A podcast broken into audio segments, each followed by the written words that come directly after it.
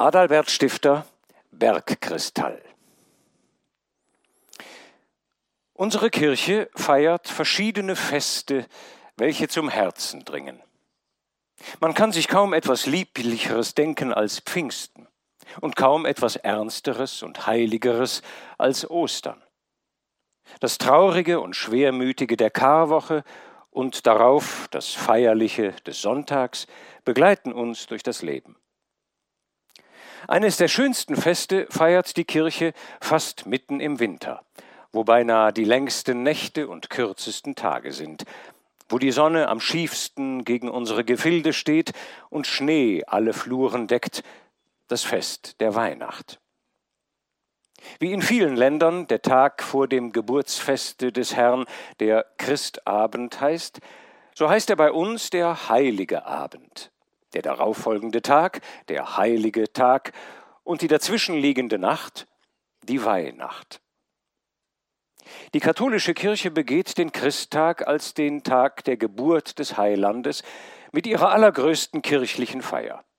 In den meisten Gegenden wird schon die Mitternachtsstunde als die Geburtsstunde des Herrn mit prangender Nachtfeier geheiligt zu der die Glocken durch die stille, finstere, winterliche Mitternachtsluft laden, zu der die Bewohner mit Lichtern auf dunklen, wohlbekannten Pfaden aus schneeigen Bergen an bereiften Wäldern vorbei und durch knarrende Obstgärten zu der Kirche eilen, aus der die feierlichen Töne kommen und die aus der Mitte des in beeiste Bäume gehüllten Dorfes mit den langen beleuchteten Fenstern emporragt. Mit dem Kirchenfeste ist auch ein häusliches verbunden. Es hat sich fast in allen christlichen Ländern verbreitet, dass man den Kindern die Ankunft des Christkindleins, auch eines Kindes des wunderbarsten, das je auf der Welt war, als ein heiteres, glänzendes, feierliches Ding zeigt, das durch das ganze Leben fortwirkt und manchmal noch spät im Alter, bei trüben, schwermütigen oder rührenden Erinnerungen, gleichsam als Rückblick in die einstige Zeit mit den bunten, schimmernden Fittichen durch den öden, traurigen und ausgeleerten Nachthimmel fliegt. Man pflegt den Kindern die Geschenke zu geben, die das heilige Christkindlein gebracht hat, um ihnen Freude zu machen. Das tut man gewöhnlich am heiligen Abend, wenn die tiefe Dämmerung eingetreten ist. Man zündet Lichter und meistens sehr viele an, die oft mit den kleinen Kerzlein auf den schönen grünen Ästen eines Tannen- oder Fichtenbäumchens schweben, das mitten in der Stube steht. Die Kinder dürfen nicht eher kommen, als bis das Zeichen gegeben wird, dass der heilige Christ zugegen gewesen ist und die Geschenke, die er mitgebracht, hinterlassen hat. Dann geht die Tür auf, die Kleinen dürfen hinein, und bei dem herrlichen, schimmernden Lichterglanze sehen sie Dinge auf dem Baume hängen oder auf dem Tische herumgebreitet, die alle Vorstellungen ihrer Einbildungskraft weit übertreffen, die sie sich nicht anzurühren getrauen, und die sie endlich, wenn sie sie bekommen haben, den ganzen Abend in ihren Ärmchen herumtragen und mit sich in das Bett nehmen. Wenn sie dann zuweilen in ihre Träume hinein die Glockentöne der Mitternacht hören, durch welche die Großen in die Kirche zur Andacht gerufen werden, dann mag es ihnen sein, als zögen jetzt die Englein durch den Himmel, oder als kehre der heilige Christ nach Hause, welcher nunmehr bei allen Kindern gewesen ist und jedem von ihnen ein herrliches Geschenk hinterbracht hat. Wenn dann der folgende Tag, der Christtag, kommt, so ist er ihnen so feierlich, wenn sie früh morgens mit ihren schönsten Kleidern angetan in der warmen Stube stehen, wenn der Vater und die Mutter sich erneut zum Kirchgang schmücken, wenn zu Mittag ein feierliches Mahl ist, ein besseres als in jedem Tage des ganzen Jahres, und wenn nachmittags oder gegen den Abend hin Freunde und Bekannte kommen, auf den Stühlen und Bänken herumsitzen, miteinander reden und behaglich durch die Fenster in die Wintergegend hinausschauen können, wo entweder die langsamen Flocken niederfallen oder ein trübender Nebel um die Berge steht oder die blutrote kalte Sonne hinabsinkt. An verschiedenen Stellen der Stube, entweder auf einem Stühlchen oder auf der Bank oder auf dem Fensterbrettchen, liegen die zauberischen, nun aber schon bekannteren und vertrauteren Geschenke von gestern Abend herum. Hierauf vergeht der lange Winter, es kommt der Frühling und der unendlich dauernde Sommer. Und wenn die Mutter wieder vom heiligen Christe erzählt, dass nun bald sein Festtag sein wird und dass er auch diesmal herabkommen werde, ist es den Kindern, als sei seit seinem letzten Erscheinen eine ewige Zeit vergangen und als liege die damalige Freude in einer weiten, nebelgrauen Ferne. Weil dieses Fest so lange nachhält, weil sein Abglanz so hoch in das Alter hinaufreicht, so stehen wir so gerne dabei, wenn die Kinder dasselbe begehen und sich darüber freuen. In den hohen Gebirgen unseres Vaterlandes steht ein Dörfchen mit einem kleinen, aber sehr spitzigen Kirchturme, der mit seiner roten Farbe, mit welcher die Schindeln bemalt sind, aus dem Grün vieler Obstbäume hervorragt und wegen derselben roten Farbe in dem duftigen und blauen Dämmern der Berge weithin ersichtlich ist. Das Dörfchen liegt gerade mitten in einem ziemlich weiten Tale, das fast wie ein länglicher Kreis gestaltet ist. Es enthält außer der Kirche eine Schule, ein Gemeindehaus und noch mehrere stattliche Häuser, die einen Platz gestalten, auf welchem vier Linden stehen, die ein steinernes Kreuz in ihrer Mitte haben. Diese Häuser sind nicht bloße Landwirtschaftshäuser, sondern sie bergen auch noch diejenigen Handwerke in ihrem Schoße, die dem menschlichen Geschlechte unentbehrlich sind und die bestimmt sind, den Gebirgsbewohnern ihren einzigen Bedarf an Kunsterzeugnissen zu decken. Im Tale und an den Bergen herum sind noch sehr viele zerstreute Hütten, wie das in Gebirgsgegenden sehr oft der Fall ist, welche alle nicht nur zur Kirche und Schule gehören, sondern auch jenen Handwerken, von denen gesprochen wurde, durch Abnahme der Erzeugnisse ihren Zoll entrichten. Es gehören sogar noch weitere Hütten zu dem Dörfchen, die man von dem Tale aus gar nicht sehen kann, die noch tiefer in den Gebirgen stecken, deren Bewohner selten zu ihren Gemeindemitbrüdern herauskommen und die im Winter oft ihre Toten aufbewahren müssen, um sie nach dem Wegschmelzen des Schnees zum Begräbnisse bringen zu können. Der größte Herr, den die Dörfler im Laufe des Jahres zu sehen bekommen, ist der Pfarrer. Sie verehren ihn sehr und es geschieht gewöhnlich, dass derselbe durch längeren Aufenthalt im Dörfchen ein der Einsamkeit gewöhnter Mann wird, dass er nicht ungerne bleibt und einfach fortlebt. Wenigstens hat man seit Menschengedenken nicht erlebt, dass der Pfarrer des Dörfchens ein auswärtssüchtiger oder seines Standes unwürdiger Mann gewesen wäre. Es gehen keine Straßen durch das Tal, Sie haben ihre zweigleisigen Wege, auf denen sie ihre Felderzeugnisse mit einspännigen Wäglein nach Hause bringen. Es kommen daher wenig Menschen in das Tal. Unter diesen manchmal ein einsamer Fußreisender, der ein Liebhaber der Natur ist, eine Weile in der bemalten Oberstube des Wirtes wohnt und die Berge betrachtet. Oder gar ein Maler, der den kleinen spitzen Kirchturm und die schönen Gipfel der Felsen in seine Mappe zeichnet. Daher bilden die Bewohner eine eigene Welt. Sie kennen einander alle mit Namen und mit den einzelnen Geschichten von Großvater und Urgroßvater her, trauern alle, wenn einer stirbt, wissen, wie er heißt, wenn einer geboren wird, haben eine Sprache, die von der der Ebene draußen abweicht, haben ihre Streitigkeiten, die sie schlichten, stehen einander bei und laufen zusammen, wenn sich etwas Außerordentliches begibt. Sie sind sehr stetig und es bleibt immer beim Alten. Wenn ein Stein aus einer Mauer fällt, wird derselbe wieder hineingesetzt. Die neuen Häuser werden wie die alten gebaut, die schadhaften Dächer werden mit gleichen Schindeln ausgebessert, und wenn in einem Hause scheckige Kühe sind, so werden immer solche Kälber aufgezogen und die Farbe bleibt bei dem Hause. Gegen Mittag sieht man von dem Dorfe einen Schneeberg, der mit seinen glänzenden Hörnern fast oberhalb der Hausdächer zu sein scheint, aber in der Tat doch nicht so nahe ist. Er sieht das ganze Jahr, Sommer und Winter, mit seinen vorstehenden Felsen und mit seinen weißen Flächen in das Tal herab. Als das Auffallendste, was sie in ihrer Umgebung haben, ist der Berg der Gegenstand der Betrachtung der Bewohner. Und er ist der Mittelpunkt vieler Geschichten geworden. Es lebt kein Mann und Greis in dem Dorfe, der nicht von den Zacken und Spitzen des Berges, von seinen Eisspalten und Höhlen, von seinen Wässern und Geröllströmen etwas zu erzählen wüsste, was er entweder selbst erfahren oder von anderen erzählen gehört hat. Dieser Berg ist auch der Stolz des Dorfes, als hätten sie ihn selber gemacht. Und es ist nicht so ganz entschieden, wenn man auch die Biederkeit und Wahrheitsliebe der Talbewohner hoch anschlägt, ob sie nicht zuweilen zur Ehre und zum Ruhme des Berges lügen.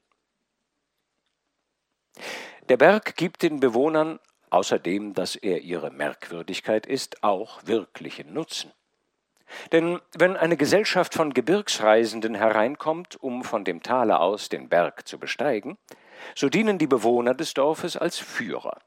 Und einmal Führer gewesen zu sein, dieses und jenes erlebt zu haben, diese und jene Stelle zu kennen, ist eine Auszeichnung, die jeder gerne von sich darlegt. Sie reden oft davon, wenn sie in der Wirtsstube beieinander sitzen und erzählen ihre Wagnisse und ihre wunderbaren Erfahrungen, und versäumen aber auch nie zu sagen, was dieser oder jener Reisende gesprochen habe und was sie von ihm als Lohn für ihre Bemühungen empfangen hätten. Dann sendet der Berg von seinen Schneeflächen die Wasser ab, welche einen See in seinen Hochwäldern speisen und den Bach erzeugen, der lustig durch das Tal strömt, die Brettersäge, die Mahlmühle und andere kleine Werke treibt, das Dorf reinigt und das Vieh tränkt. Von den Wäldern des Berges kommt das Holz, und sie halten die Lawinen auf. Durch die inneren Gänge und Lockerheiten der Höhen sinken die Wasser durch, die dann in Adern durch das Tal gehen und in Brünnlein und Quellen hervorkommen, daraus die Menschen trinken und ihr herrliches, oft belobtes Wasser dem Fremden reichen. Allein an letzteren Nutzen denken sie nicht und meinen, das sei immer so gewesen. Wenn man auf die Jahresgeschichte des Berges sieht, so sind im Winter die zwei Zacken seines Gipfels, die sie Hörner heißen, schneeweiß und stehen, wenn sie an hellen Tagen sichtbar sind, blendend in der finstern Bläue der Luft. Alle Bergfelder, die um diese Gipfel herumlagern, sind dann weiß. Alle Abhänge sind so. Selbst die steilrechten Wände, die die Bewohner Mauern heißen, sind mit einem angeflogenen weißen Reife bedeckt und mit zartem Eise wie mit einem Firnis belegt, so dass die ganze Masse wie ein Zauberpalast aus dem bereiften Grau der Wälderlast emporragt, welche schwer um ihre Füße herum ausgebreitet sind.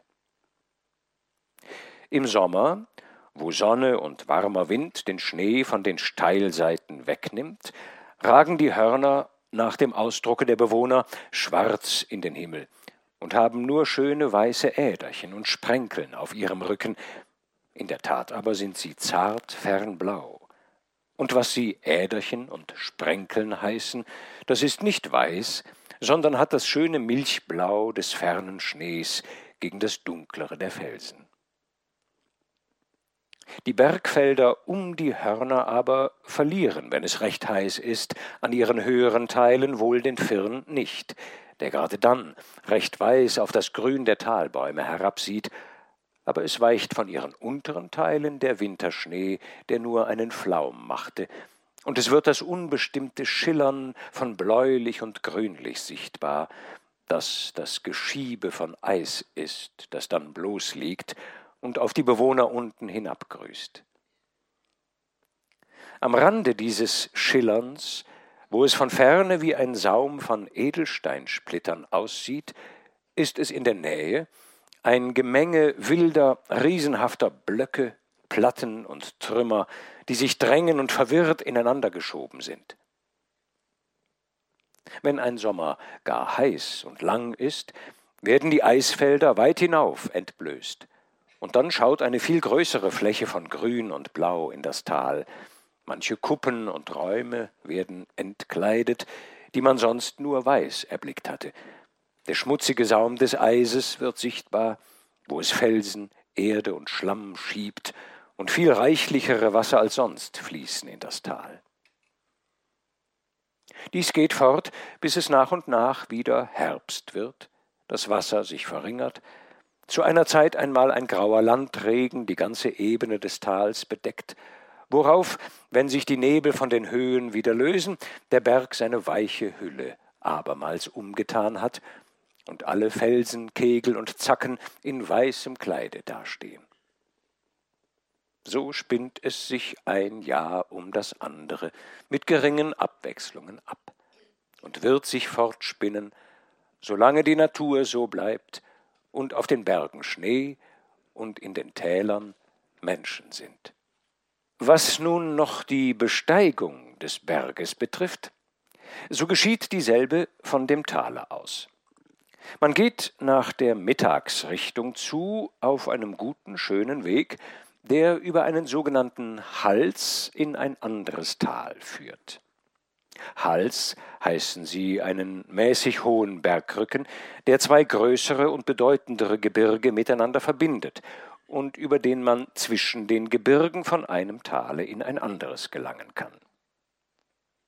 Auf dem Halse, der den Schneeberg mit einem gegenüberliegenden großen Gebirgszug verbindet, ist lauter Tannenwald. Etwa auf der größten Erhöhung desselben wo nach und nach sich der Weg in das jenseitige Tal hinabzusenken beginnt, steht eine sogenannte Unglückssäule. Es ist einmal ein Bäcker, welcher Brot in seinem Korbe über den Hals trug, an jener Stelle tot gefunden worden. Man hat den toten Bäcker mit dem Korbe und mit den umringenden Tannenbäumen auf ein Bild gemalt, darunter eine Erklärung und eine Bitte um ein Gebet geschrieben, das Bild auf eine rot angestrichene hölzerne Säule getan und die Säule an der Stelle des Unglücks aufgerichtet.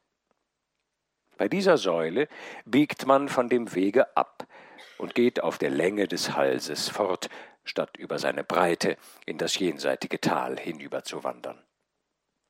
Die Tannen bilden dort einen Durchlass, als ob eine Straße zwischen ihnen hinginge. Es führt auch manchmal ein Weg in dieser Richtung hin, der dazu dient, das Holz von den höheren Gegenden zu der Unglückssäule herabzubringen, der aber dann wieder mit Gras verwächst. Wenn man auf diesem Wege fortgeht, der sachte bergan führt, so gelangt man endlich auf eine freie, von Bäumen entblößte Stelle. Dieselbe ist dürrer Heideboden, hat nicht einmal einen Strauch, sondern ist mit schwachem Heidekraut, mit trockenen Moosen und mit Dürrbodenpflanzen bewachsen. Die Stelle wird immer steiler und man geht lange hinan. Man geht aber immer in einer Rinne, gleichsam wie in einem ausgerundeten Graben hinan, was den Nutzen hat, dass man auf der großen, baumlosen und überall gleichen Stelle nicht leicht irren kann. Nach einer Zeit erscheinen Felsen, die wie Kirchen gerade aus dem Grasboden aufsteigen und zwischen deren Mauern man längere Zeit hinangehen kann.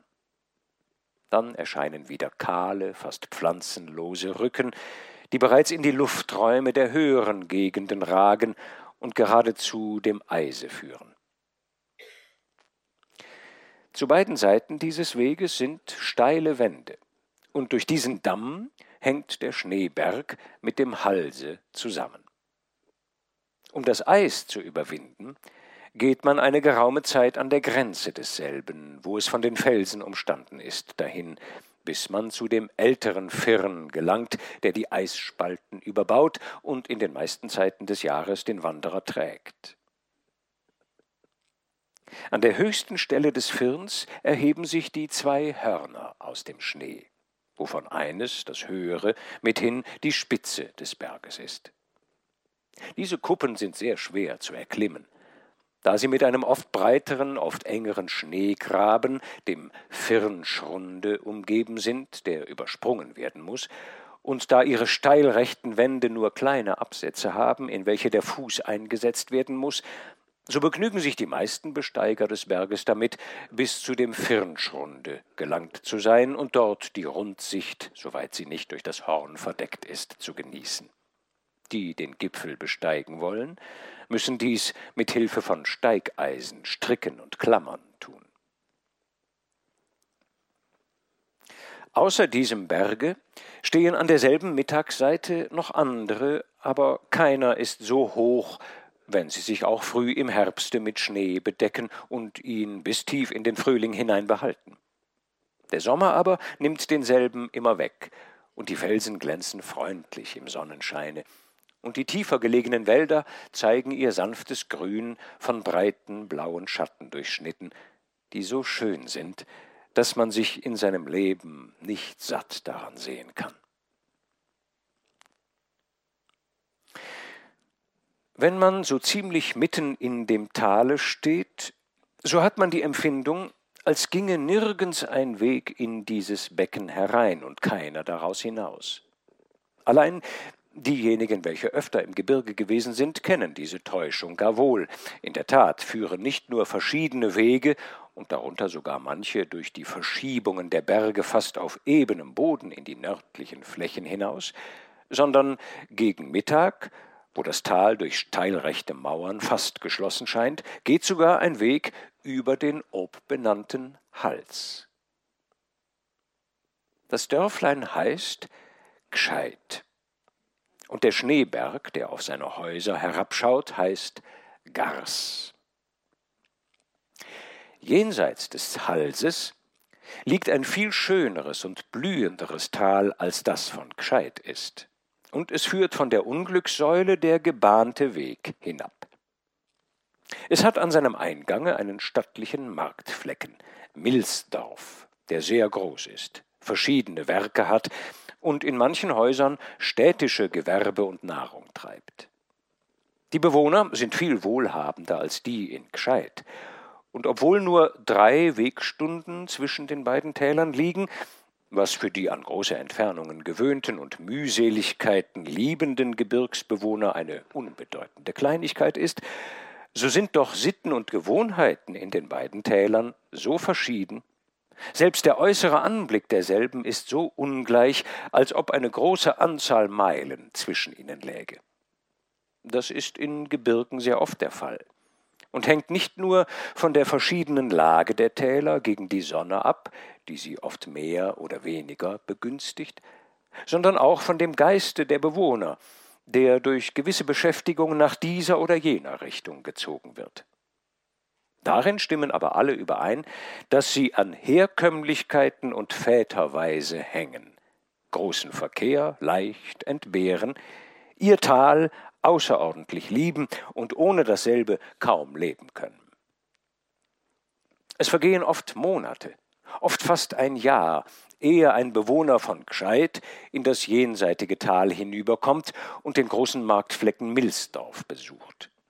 Die Milsdorfer halten es ebenso, obwohl sie ihrerseits doch Verkehr mit dem Lande draußen pflegen und daher nicht so abgeschieden sind wie die Gscheiter.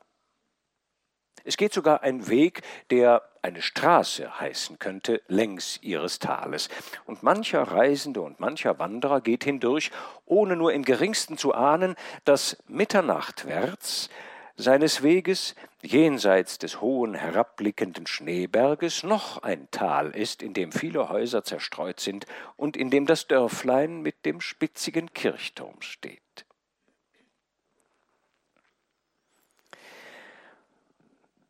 Unter den Gewerben des Dorfes, welche bestimmt sind, den Bedarf des Tales zu decken, ist auch das eines Schusters das nirgends entbehrt werden kann, wo die Menschen nicht in ihrem Urzustande sind. Die Gescheiter aber sind so weit über diesem Stande, dass sie recht gute und tüchtige Gebirgsfußbekleidung brauchen. Der Schuster ist mit einer kleinen Ausnahme der einzige im Tal.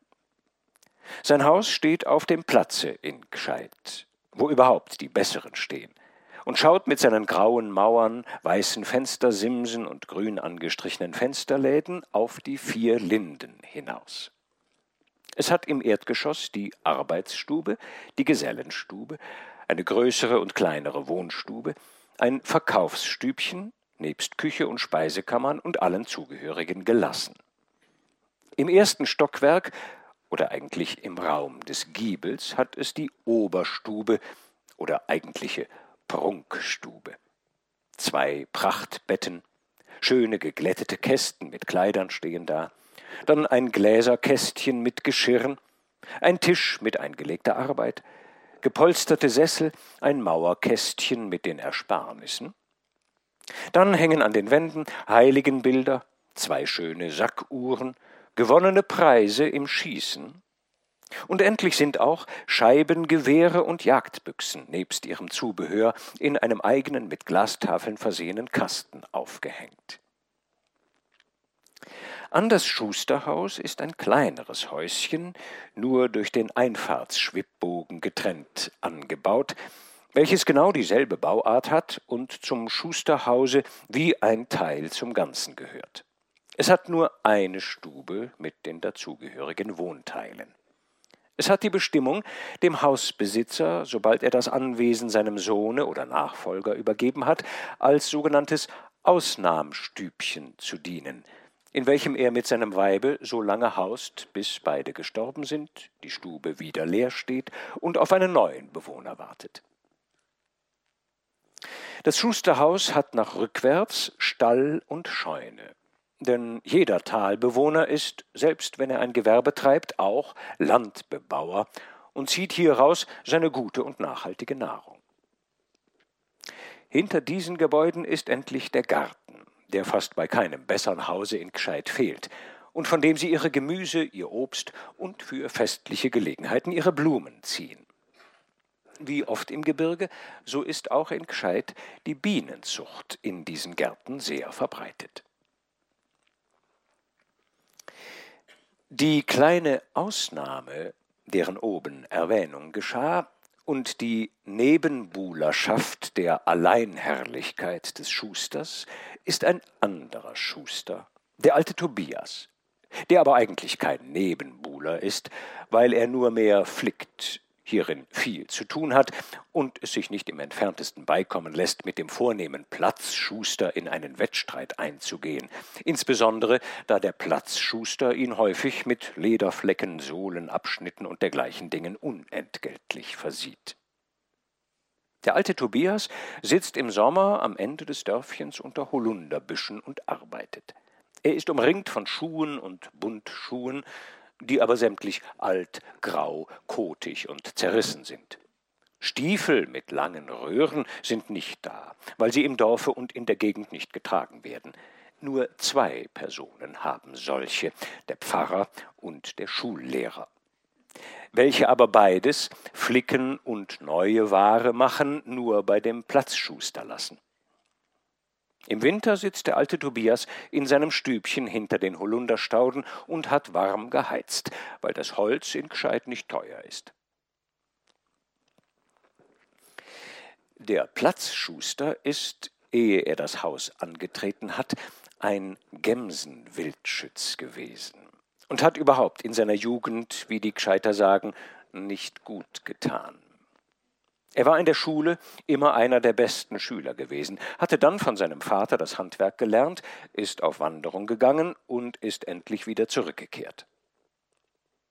Statt wie es sich für einen Gewerbsmann ziemt und wie sein Vater es zeitlebens getan, einen schwarzen Hut zu tragen, tat er einen grünen auf steckte noch alle Federn darauf und stolzierte mit ihm und mit dem kürzesten Lodenrock, den es im Tale gab, herum, während sein Vater immer einen Rock von dunkler, womöglich schwarzer Farbe hatte, der auch, weil er einem Gewerbsmanne angehörte, immer sehr weit herabgeschnitten sein musste. Der junge Schuster war auf allen Tanzplätzen und Kegelbahnen zu sehen, Wenn ihm jemand eine gute Lehre gab, so pfiff er ein Liedchen. Er ging mit seinem Scheibengewehr zu allen Schießen der Nachbarschaft und brachte manchmal einen Preis nach Hause, was er für einen großen Sieg hielt. Der Preis bestand meistens aus Münzen, die künstlich gefasst waren, und zu deren Gewinnung der Schuster mehr gleiche Münzen ausgeben musste, als der Preis enthielt, besonders da er wenig haushälterisch mit dem Gelde war. In Milsdorf war ein Färber welcher gleich am Anfange des Marktfleckens, wenn man auf dem Wege von Gscheid hinüberkam, ein sehr ansehnliches Gewerbe hatte, mit vielen Leuten und sogar, was im Tale etwas Unerhörtes war, mit Maschinen arbeitete. Außerdem besaß er noch eine ausgebreitete Feldwirtschaft. Zu der Tochter dieses reichen Färbers ging der Schuster über das Gebirge, um sie zu gewinnen. Sie war wegen ihrer Schönheit weit und breit berühmt, aber auch wegen ihrer Eingezogenheit, Sittsamkeit und Häuslichkeit belobt. Dennoch, hieß es, soll der Schuster ihre Aufmerksamkeit erregt haben. Der Färber ließ ihn nicht in sein Haus kommen. Und hatte die schöne Tochter schon früher keine öffentlichen Plätze und Lustbarkeiten besucht und war selten außer dem Hause ihrer Eltern zu sehen gewesen, so ging sie jetzt schon gar nirgends mehr hin als in die Kirche oder in ihrem Garten oder in den Räumen des Hauses herum. Einige Zeit nach dem Tode seiner Eltern, durch welchen ihm das Haus derselben zugefallen war, das er nun allein bewohnte, änderte sich der Schuster gänzlich. So wie er früher getollt hatte, so saß er jetzt in seiner Stube und hämmerte Tag und Nacht an seinen Sohlen. Er setzte prahlend einen Preis darauf, wenn es jemand gäbe, der bessere Schuhe und Fußbekleidungen machen könne. Er nahm keine andern Arbeiter als die besten und drillte sie noch sehr herum, wenn sie in seiner Werkstätte arbeiteten, dass sie ihm folgten und die Sache so einrichteten, wie er befahl. Und wirklich brachte er es jetzt auch dahin, dass nicht nur das ganze Dorf Gscheid, das zum größten Teile die Schusterarbeit aus benachbarten Tälern bezogen hatte, bei ihm arbeiten ließ, ja, dass das ganze Tal bei ihm arbeiten ließ und dass endlich sogar Einzelne von Milsdorf und anderen Tälern hereinkamen und sich ihre Fußbekleidungen von dem Schuster in Gscheid machen ließen. Sogar in die Ebene hinaus verbreitete sich sein Ruhm, dass manche, die in die Gebirge gehen wollten, sich die Schuhe dazu von ihm machen ließen. Er richtete das Haus sehr schön zusammen, und in dem wahren Gewölbe glänzten auf den Brettern die Schuhe, Buntstiefel und Stiefel. Und wenn am Sonntage die ganze Bevölkerung des Tales hereinkam und man bei den vier Linden des Platzes stand, ging man gerne zu dem Schusterhause hin und sah durch die Gläser in die Warenstube, wo die Käufer und Besteller waren. Nach seiner Vorliebe zu den Bergen machte er auch jetzt die Gebirgsbundschuhe am besten. Er pflegte in der Wirtsstube zu sagen, es gäbe keinen, der ihm einen fremden Gebirgsbundschuh zeigen könne, der sich mit einem seinigen vergleichen lasse. Sie wissen es nicht, pflegte er beizufügen. Sie haben es in ihrem Leben nicht erfahren, wie ein solcher Schuh sein muss, dass der gestirnte Himmel der Nägel recht auf der Sohle sitze und das gebührende Eisen enthalte, dass der Schuh außen hart sei, damit kein Geröllstein, wie scharf er auch sei, empfunden werde, und dass er sich von innen doch weich und zärtlich wie ein Handschuh an die Füße lege.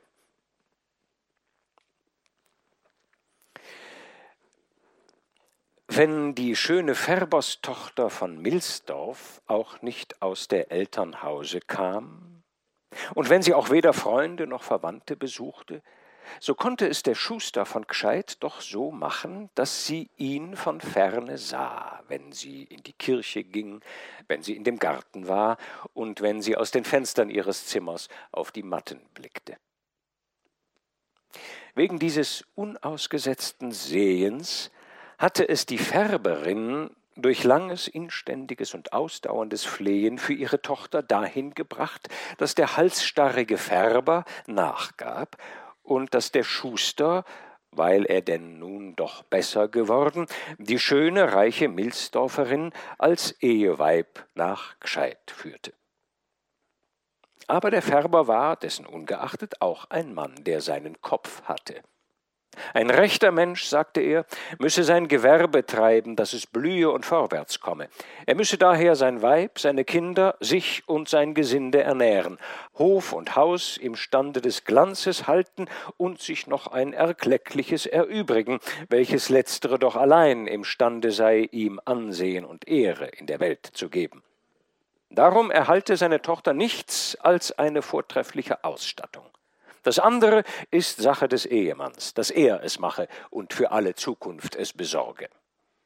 Die Färberei in Milsdorf und die Landwirtschaft auf dem Färberhause sei für sich ein ansehnliches und ehrenwertes Gewerbe, das seiner Ehre willen bestehen und wozu alles, was da sei, als Grundstock dienen müsse, daher er nichts weggebe. Wenn einmal er und sein Eheweib, die Färberin, tot seien, dann gehöre Färberei und Landwirtschaft in Milsdorf ihrer einzigen Tochter, nämlich der Schusterin in Gscheid. Und Schuster und Schusterin könnten dann damit tun, was sie wollten. Aber alles dieses nur, wenn die Erben es wert wären, das Erbe zu empfangen. Wären sie es nicht wert, so ginge das Erbe auf die Kinder derselben, und wenn keine vorhanden wären, mit der Ausnahme des lediglichen Pflichtteiles auf andere Verwandte über. Der Schuster verlangte auch nichts. Er zeigte im Stolze, dass es ihm nur um die schöne Färberstochter in Milsdorf zu tun gewesen und dass er sie schon ernähren und erhalten könne, wie sie zu Hause ernährt und erhalten worden ist. Er kleidete sie als sein Eheweib nicht nur schöner als alle Gescheiterinnen und alle Bewohnerinnen des Tales, sondern auch schöner, als sie sich je zu Hause getragen hatte. Und Speise, Trank und übrige Behandlung mussten besser und rücksichtsvoller sein, als sie das gleiche im väterlichen Hause genossen hatte und um dem Schwiegervater zu trotzen, kaufte er mit erübrigten Summen nach und nach immer mehr Grundstücke so ein, dass er einen tüchtigen Besitz beisammen hatte. Weil die Bewohner von Gscheid so selten aus ihrem Tale kommen und nicht einmal oft nach Milsdorf hinübergehen, von dem sie durch Bergrücken und durch Sitten geschieden sind, weil ferner ihnen gar kein Fall vorkommt, dass ein Mann sein Tal verlässt und sich in dem benachbarten ansiedelt, Ansiedlungen in großen Entfernungen kommen öfter vor, weil endlich auch kein Weib oder Mädchen gerne von einem Tal in ein anderes auswandert, außer in dem ziemlich seltenen Falle, wenn sie der Liebe folgt und als Eheweib und zu dem Ehemann in ein anderes Tal kommt, so geschah es, dass die schöne Färberstochter von Milsdorf, da sie Schusterin in Gscheid geworden war, doch immer von allen Gescheitern als Fremde angesehen wurde. Und wenn man ihr auch nichts Übles antat, ja, wenn man sie ihres schönen Wesens und ihrer Sitten wegen sogar liebte, doch immer etwas vorhanden war, das wie Scheu oder wenn man will, wie Rücksicht aussah und nicht zu dem innigen und gleichartigen kommen ließ, wie Gscheiterinnen gegen Gscheiterinnen, Gscheiter gegen Gescheiter hatten. Es war so, ließ sich nicht abstellen und wurde durch die bessere Tracht und durch das erleichterte häusliche Leben der Schusterin noch vermehrt. Sie hatte ihrem Manne nach dem ersten Jahre einen Sohn und in einigen Jahren darauf ein Töchterlein geboren. Sie glaubte aber, dass er die Kinder nicht so liebe, wie sie sich vorstellte, dass es sein solle, und wie sie sich bewusst war, dass sie desselben liebte. Denn sein Angesicht war meistens ernsthaft und mit seinen Arbeiten beschäftigt. Er spielte und tändelte selten mit den Kindern und sprach stets ruhig mit ihnen, gleichsam so, wie man mit Erwachsenen spricht. Was Nahrung und Kleidung und andere äußere Dinge anbelangte, hielt er die Kinder untadelig. In der ersten Zeit der Ehe kam die Färberin öfter nach Gscheid und die jungen Eheleute besuchten auch Milsdorf zuweilen bei Kirchweihen oder anderen festlichen Gelegenheiten. Als aber die Kinder auf der Welt waren, war die Sache anders geworden. Wenn schon Mütter ihre Kinder lieben und sich nach ihnen sehnen, so ist dieses von Großmüttern öfter in noch höherem Grade der Fall. Sie verlangen zuweilen mit wahrhaft krankhafter Sehnsucht nach ihren Enkeln. Die Färberin kam sehr oft nach Gscheid herüber, um die Kinder zu sehen, ihnen Geschenke zu bringen, eine Weile dazubleiben und dann mit guten Ermahnungen zu scheiden. Da aber das Alter und die Gesundheitsumstände der Färberin die öfteren Fahrten nicht mehr so möglich machten und der Färber aus dieser Ursache Einsprache tat, wurde auf etwas anderes gesonnen. Die Sache wurde umgekehrt, und die Kinder kamen jetzt zur Großmutter. Die Mutter brachte sie selber öfter in einem Wagen, Öfter aber wurden sie, da sie noch im zarten Alter waren, eingemummt einer Magd mitgegeben, die sie in einem Fuhrwerk über den Hals brachte. Als sie aber größer waren, gingen sie zu Fuß, entweder mit der Mutter oder mit einer Magd nach Milsdorf. Ja, da der Knabe geschickt, stark und klug geworden war, ließ man ihn allein den bekannten Weg über den Hals gehen, und wenn es sehr schön war und er bat, erlaubte man auch, dass ihn die kleine Schwester begleite. Dies ist bei den Gscheitern gebräuchlich, weil sie an starkes Fußgehen gewöhnt sind. Und die Eltern überhaupt, namentlich aber ein Mann wie der Schuster, es gerne sehen und eine Freude daran haben, wenn ihre Kinder tüchtig werden. So geschah es, dass die zwei Kinder den Weg über den Hals öfter zurücklegten als die übrigen Dörfler zusammengenommen. Und da schon ihre Mutter in Gscheid immer gewissermaßen wie eine Fremde behandelt wurde, so wurden durch diesen Umstand auch die Kinder fremd. Sie waren kaum Gscheiter und gehörten halb nach Milsdorf hinüber. Der Knabe Konrad hatte schon das ernste Wesen seines Vaters. Und das Mädchen Susanna, nach ihrer Mutter so genannt, oder wie man es zur Abkürzung nannte, Sanna, hatte viel Glauben zu seinen Kenntnissen, seiner Einsicht und seiner Macht und gab sich unbedingt unter seine Leitung, gerade so wie die Mutter sich unbedingt unter die Leitung des Vaters gab, dem sie alle Einsicht und Geschicklichkeit zutraute. An schönen Tagen konnte man morgens die Kinder durch das Tal gegen Mittag wandern sehen, über die Wiese gehen und dort anlangen, wo der Wald des Halses gegen sie herschaut. Sie näherten sich dem Walde, gingen auf seinem Wege allgemach über die Erhöhung hinan und kamen, ehe der Mittag eingetreten war, auf den offenen Wiesen auf der anderen Seite gegen Milsdorf hinunter. Konrad zeigte Sanna die Wiesen, die dem Großvater gehörten. Dann gingen sie durch seine Felder, auf denen er ihr die Getreidearten erklärte.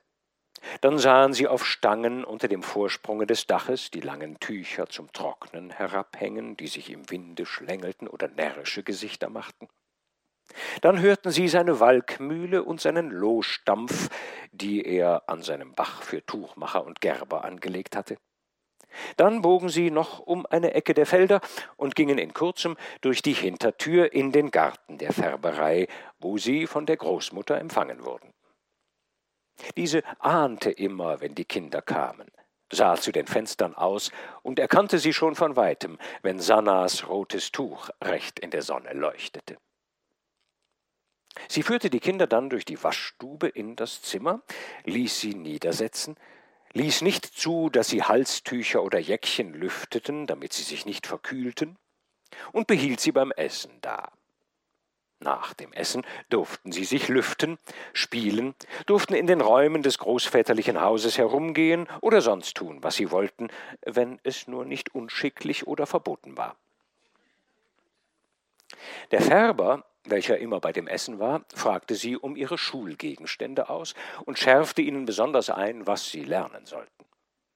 Nachmittags wurden sie von der Großmutter, schon ehe die Zeit kam, zum Aufbruch getrieben, dass sie ja nicht zu spät kamen.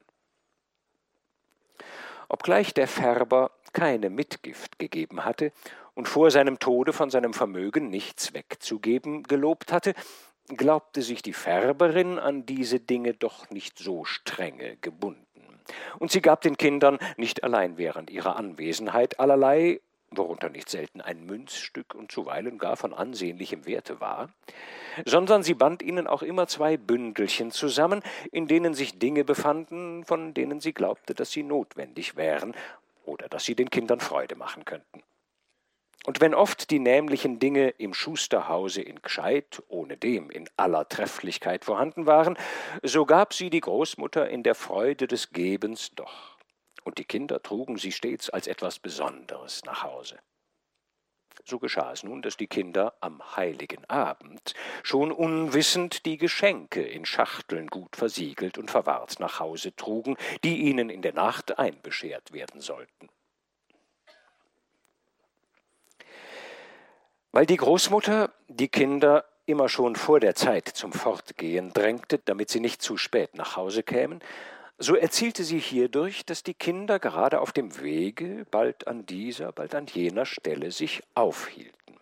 Sie saßen gerne an dem Haselnussgehege, das auf dem Halse ist, und schlugen mit Steinen Nüsse auf, oder spielten, wenn keine Nüsse waren, mit Blättern oder mit Hölzlein oder mit den weichen braunen Zäpfchen, die im ersten Frühjahr von den Zweigen der Nadelbäume herabfielen.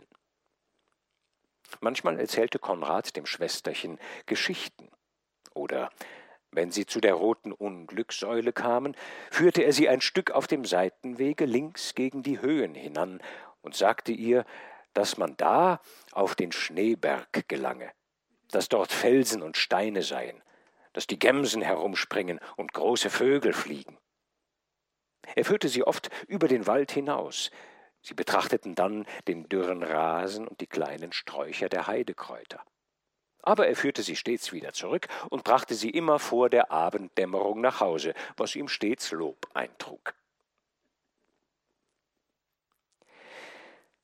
Einmal war am heiligen Abend, da die erste Morgendämmerung in dem Tale von Gscheid in Helle übergegangen war, ein dünner, trockener Schleier über den ganzen Himmel gebreitet, so dass man die ohnedem schiefe und ferne Sonne im Südosten nur als einen undeutlichen roten Fleck sah.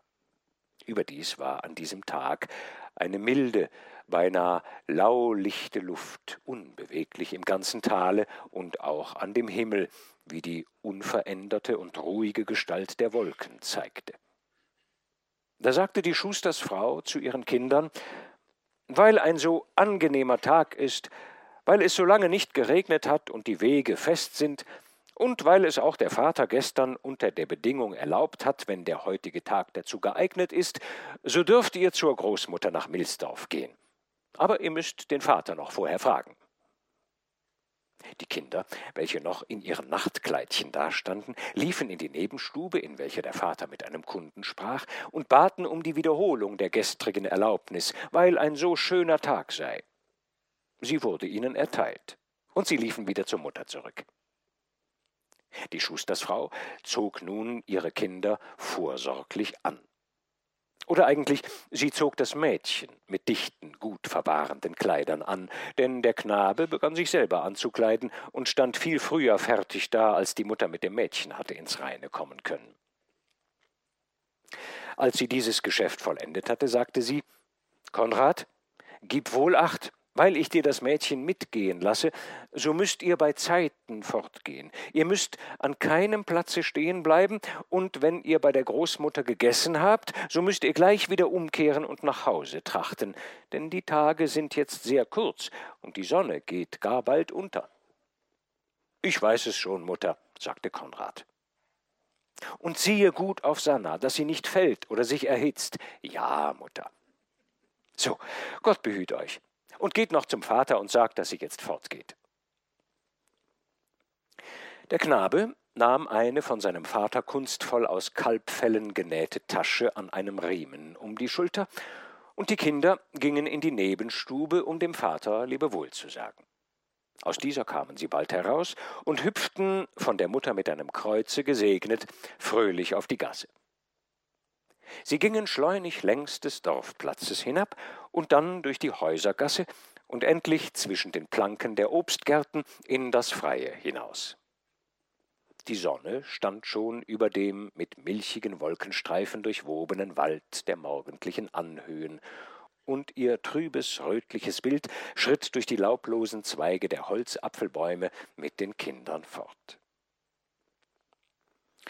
Im ganzen Tale war kein Schnee, die größeren Berge, von denen er schon viele Wochen herabgeglänzt hatte, waren damit bedeckt, die kleineren standen in dem Mantel ihrer Tannenwälder und im Fahlrot ihrer entblößten Zweige unbeschneit und ruhig da. Der Boden war noch nicht gefroren, und er wäre, vermöge der vorhergegangenen langen regenlosen Zeit, ganz trocken gewesen, wenn ihn nicht die Jahreszeit mit einer zarten Feuchtigkeit überzogen hätte, die ihn aber nicht schlüpfrig, sondern eher fest und widerprallend machte, dass sie leicht darauf fortgingen. Das wenige Gras, welches noch auf den Wiesen und vorzüglich an den Wassergräben derselben war, stand in herbstlichem Ansehen. Es lag kein Reif und bei näherem Anblick nicht einmal ein Tau, was nach der Meinung der Landleute baldigen Regen bedeutet. Gegen die Grenzen der Wiesen zu war ein Gebirgsbach, über welchen ein hoher Steg führte. Die Kinder gingen auf den Steg und schauten hinab. Im Bach war schier kein Wasser.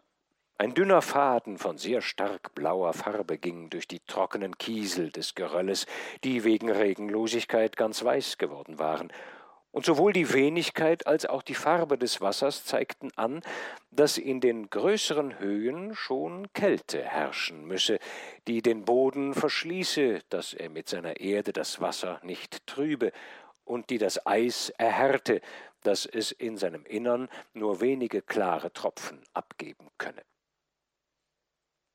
Von dem Steg liefen die Kinder durch die Gründe fort und näherten sich immer mehr den Waldungen. Sie trafen endlich die Grenze des Holzes und gingen in demselben weiter. Als sie in die höheren Wälder des Halses hinaufgekommen waren, zeigten sich die langen Furchen des Fahrweges nicht mehr weich, wie es unten im Tal der Fall gewesen war, sondern sie waren fest, und zwar nicht aus Trockenheit, sondern, wie die Kinder sich bald überzeugten, weil sie gefroren waren.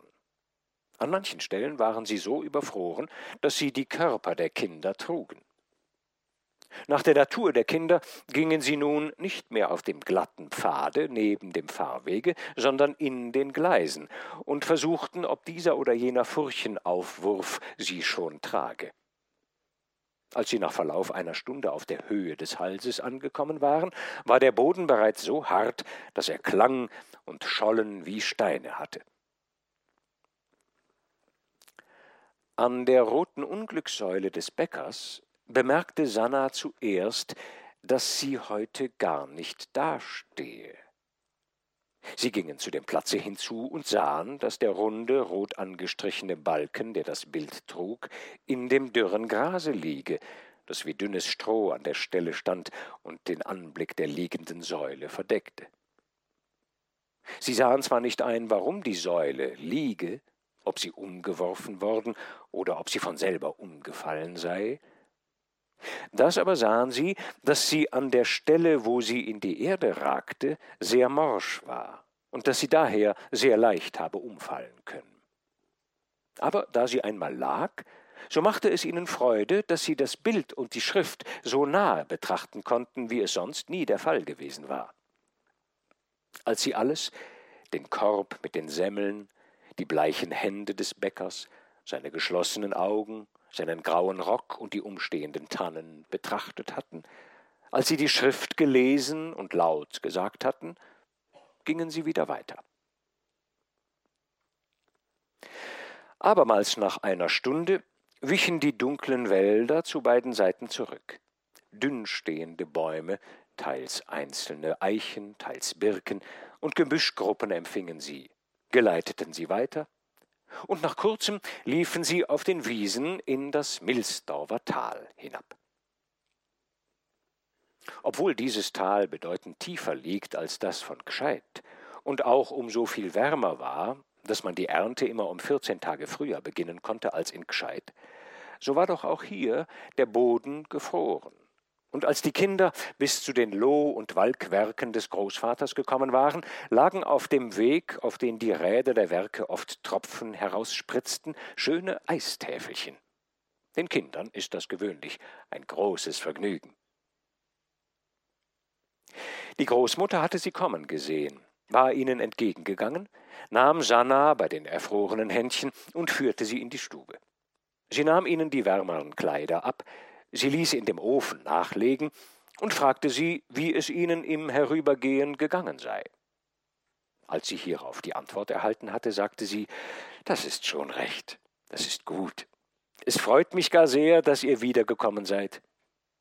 Aber heute müsst ihr bald fort, der Tag ist kurz und es wird auch kälter. Am Morgen war es in Milsdorf nicht gefroren. In Gscheid auch nicht, sagte der Knabe. Siehst du, darum müsst ihr euch sputen, dass euch gegen Abend nicht zu kalt wird, antwortete die Großmutter. Hierauf fragte sie, was die Mutter mache, was der Vater mache und ob nichts Besonderes in Gscheid geschehen sei. Nach diesen Fragen bekümmerte sie sich um das Essen, sorgte, dass es früher bereitet wurde als gewöhnlich und richtete selber den Kindern kleine Leckerbissen zusammen, von denen sie wusste, dass sie eine Freude damit erregen würde. Dann wurde der Färber gerufen. Die Kinder bekamen an dem Tisch aufgedeckt wie große Personen und aßen nun mit Großvater und Großmutter, und die letztere legte ihnen hierbei besonders Gutes vor. Nach dem Essen streichelte sie Sanas unterdessen sehr rot gewordene Wangen. Hierauf ging sie geschäftig hin und her und steckte das Kalbfellränzchen des Knaben voll und steckte ihm noch allerlei in die Taschen. Auch in die Täschchen von Sanna tat sie allerlei Dinge. Sie gab jedem ein Stück Brot, es auf dem Wege zu verzehren, und in dem Ränzchen, sagte sie, seien noch zwei Weißbrote, wenn etwa der Hunger zu groß würde. Für die Mutter habe ich einen gut gebrannten Kaffee mitgegeben, sagte sie, und in dem Fläschchen, das zugestopft und gut verbunden ist, befindet sich auch ein schwarzer Kaffeeaufguss. Ein besserer, als die Mutter bei euch gewöhnlich macht. Sie soll ihn nur kosten, wie er ist. Er ist eine wahre Arznei. So kräftig, dass nur ein Schlückchen den Magen so wärmt, dass es den Körper in den kältesten Wintertagen nicht frieren kann.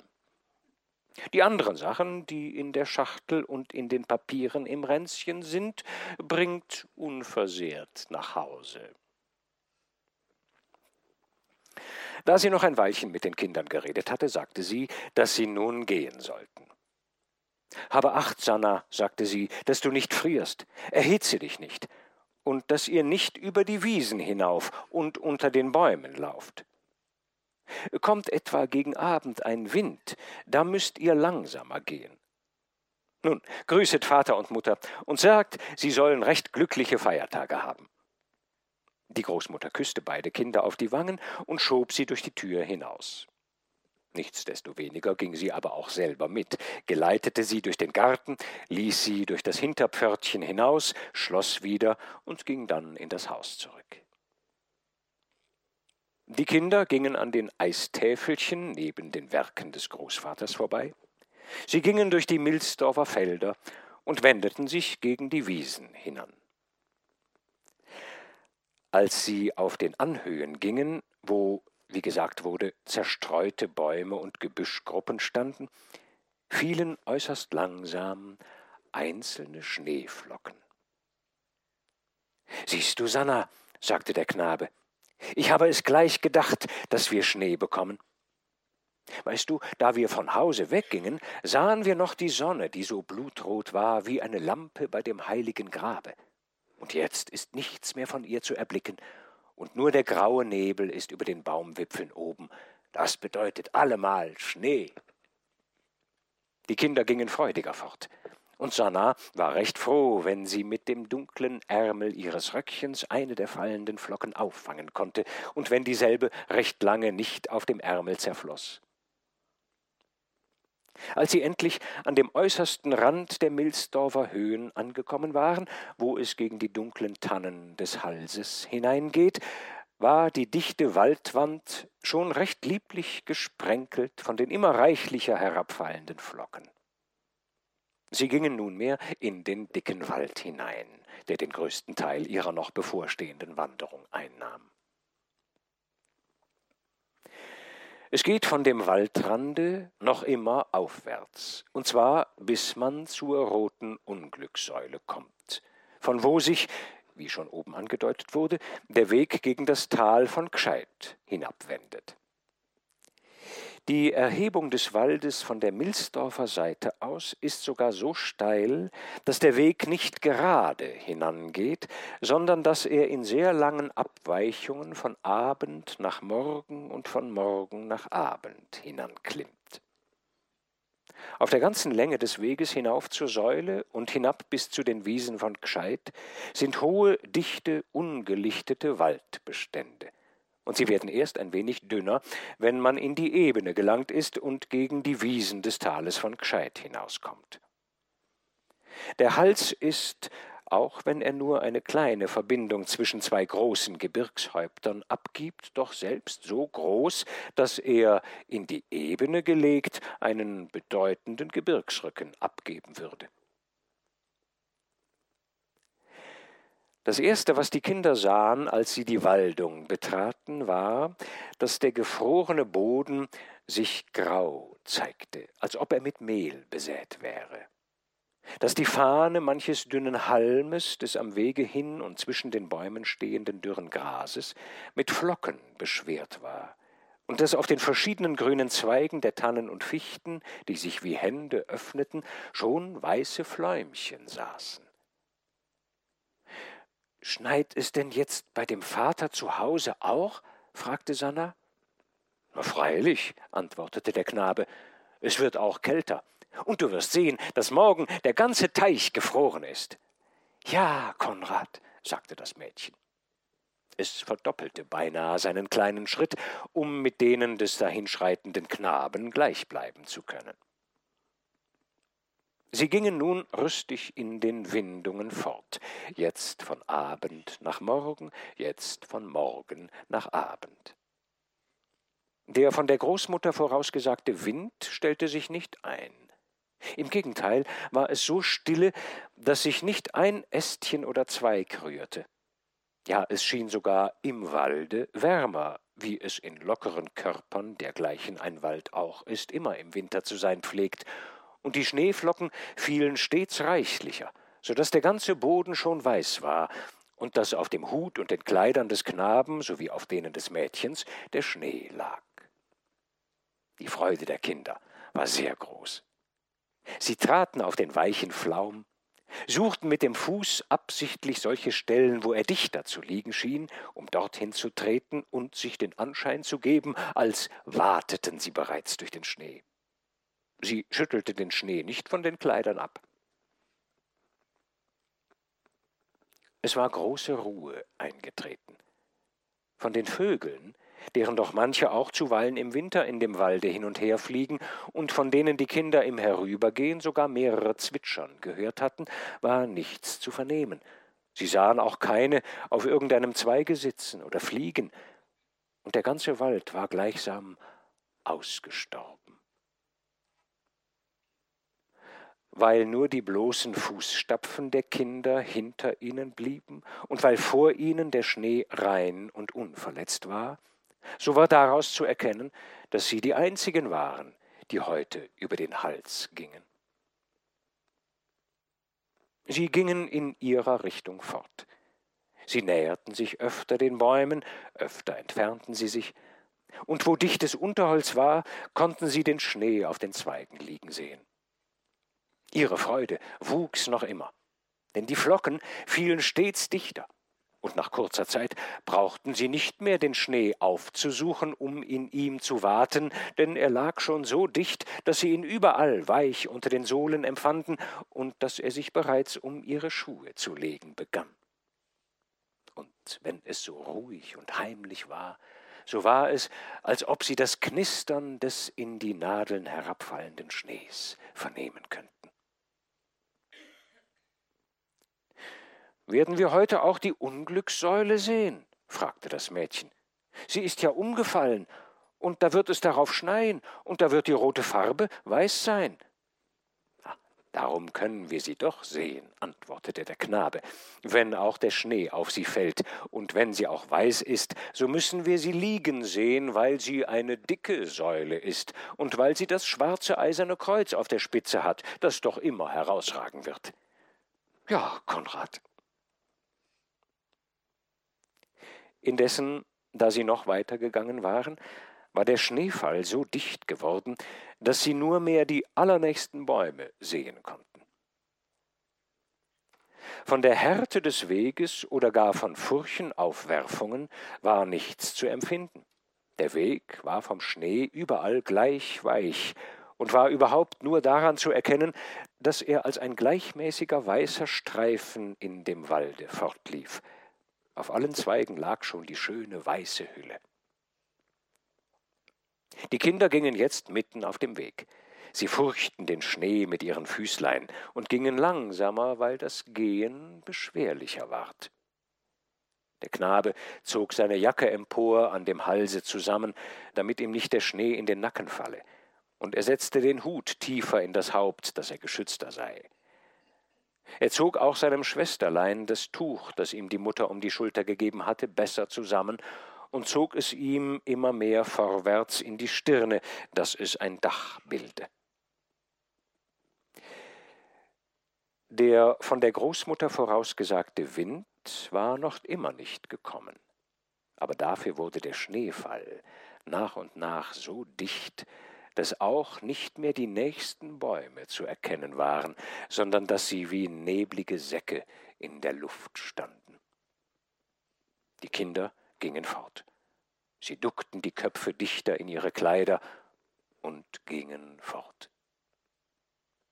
Sanna nahm den Riemen, an welchem Konrad die Kalbfelltasche um die Schulter hängen hatte, mit den Händchen, hielt sich daran, und so gingen sie ihres Weges. Die Unglückssäule hatten sie immer noch nicht erreicht.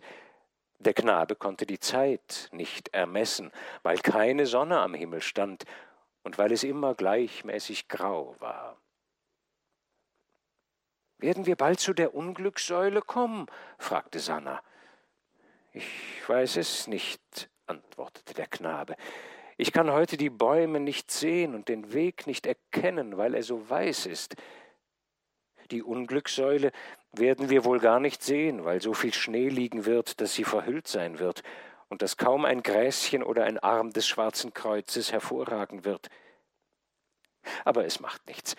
Wir gehen immer auf dem Wege fort, der Weg geht zwischen den Bäumen, und wenn er zu dem Platz der Unglückssäule kommt, dann wird er abwärts gehen, wir gehen auf ihm fort, und wenn er aus den Bäumen hinausgeht, dann sind wir schon auf den Wiesen von Gscheid. Dann kommt der Steg, und dann haben wir nicht mehr weit nach Hause. Ja, Konrad, sagte das Mädchen. Und so gingen sie auf ihrem aufwärts führenden Wege fort.